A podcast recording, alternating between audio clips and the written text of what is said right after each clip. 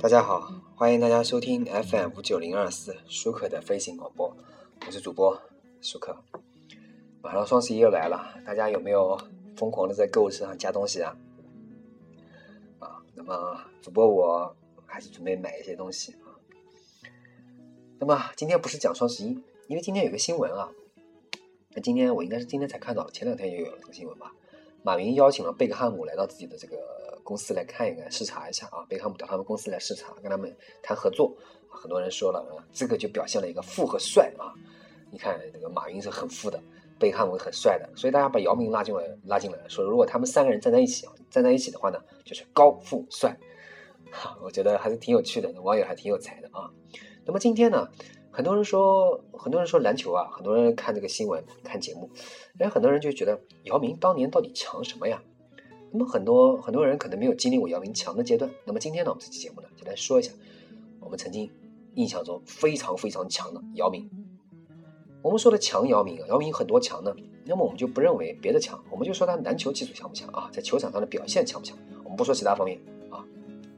首先呢，姚明是咱们 CBA 走出来的明星，那么就把他最后一年的 CBA 的表现晒一下啊。虽然已经过了十几年了啊，但是还是有参考价值的。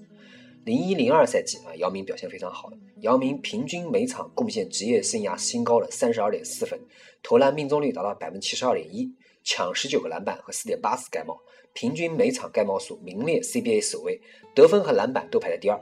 在于八一队的总决赛的时候，姚明得到每场四十一点三分、二十一个篮板和四点三次盖帽，帮助上海东方队第一次夺得了总冠军。在关键一战中，姚明全场二十一投二十一中，拿下四十四分、二十一个篮板和七次盖帽。这种统治力啊，你别说国内球员啊，就是请来的外援也没有几个达到的啊，更别说凭一己之力夺冠了。因此可以说，在中国乃至亚洲，二十岁刚出头的姚明已经高出其他队员不止一个级别了。不仅仅他身高啊，那么进入 NBA 呢，姚明拿出的荣誉也并不多，最多也只是进入季后赛第二轮，全明星票王这个也就不说了啊。那么和麦迪在一起的二十二连胜啊，而且一阵还没进出过。数据上呢，菜鸟赛季啊，就第一个赛季，平均每场十三点五分，八点二个篮板球，一点八个盖帽。新秀综合排名呢第二位，仅次于这个太阳队的小四啊。巅峰时期啊，场均二十加十加二加二。那么最后两项呢是助攻和盖帽。那么整个 NBA 生涯呢，场均十九分，九点二个篮板，一点六个助攻，一点九个盖帽，命中率百分之五十二点九，罚球命中率百分之八十三点三啊。而一直号称第一中锋的霍华德，到目前为止的职业生涯数据呢是十八点三加十二点九加一点九加一点五加二，呃，命中率是百分之五十七点五十七点七，五十七点七，你可以比较一下啊。仅在数据上，除了篮板球，两人不相上下。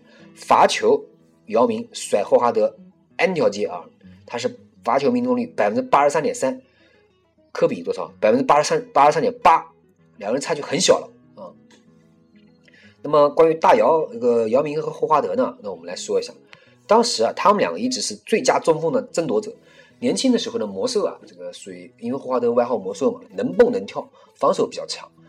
姚明呢，属于进攻技术和手段出色，转身跳投小勾手，把霍华德爆出了简直爆出翔啊！两人每次相遇呢，姚明都把魔兽打满地打滚啊。只怪那个大姚巅峰的时候啊，霍华德防守比较强啊，篮板呢。盖帽数据比较强，给自己加分不少。其实啊，我觉得最悲剧的是什么呢？姚明的伤病比较多。作为黄种人，以自身的体质和体型呢，在黑人肌肉棒子里打拼啊，比赛后半段的体能是大问题。然后呢，加大了这个伤病的可能性，这严重影响了大姚的这个统治力，大大缩短了巅峰期。这也是可能在房间啊，他比不上霍华德的一大原因。在国际赛场呢，这个姚明统治力尽显。当时的中国队呢，世界大世界大赛啊，必定进八强啊，亚洲无敌。亚洲没有哪个球队能够打过中国的啊！韩国、伊朗只能争第二。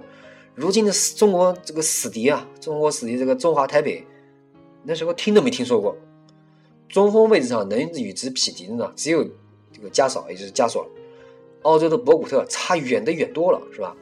总之啊，这个姚明巅峰的几年，零四年到零九年呢，其实太短了啊。无论在 NBA 还是国际篮联，都是中锋的位置最佳佼佼者。世界上最好的篮球运动员之一啊，这个是没有可以说的，中锋最强的啊，姚明确实是我们的骄傲。那么本期节目呢，说了姚明，那么还是感谢大家收听本期舒克的飞行广播，我是主播舒克，谢谢大家，再见。